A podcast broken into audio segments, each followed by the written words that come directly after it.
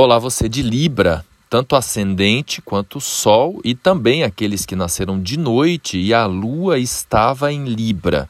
Esta mensagem é a propósito do eclipse do dia 8 de novembro no eixo Escorpião-Touro e que atua aí, no seu caso, no departamento financeiro. Sempre que a gente fala em eclipses, estamos falando em ajustes, pois é um ajuste cósmico. Lua, Terra e Sol se alinham para a gente aprender aqui a ajustar, a equilibrar, ainda mais no seu caso. E quando acontece esse encontro Lua-Sol, Terra, no eixo Escorpião-Touro, mexe bastante com transformações, renovações, aprendizados e até surpresas envolvendo aí a sua área financeira.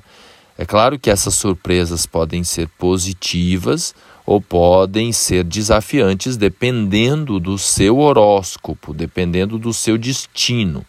O fato é que esta área que envolve os valores tanto materiais quanto morais ou valores dos outros e que influenciam na sua vida, por exemplo, a grana lá, o patrimônio do marido, da esposa ou de algum familiar muito importante, né, e que por, por algum motivo tem uma relação direta com você, também pode acontecer ajustes aprendizados ali, tá bom? O ideal é se colocar aí para é, eventuais né, ajustes. Eles, repito, eles podem ser desafiantes ou eles podem ser né, uma notícia bacana aí de de repente alguém que está próximo de você recebe uma bolada.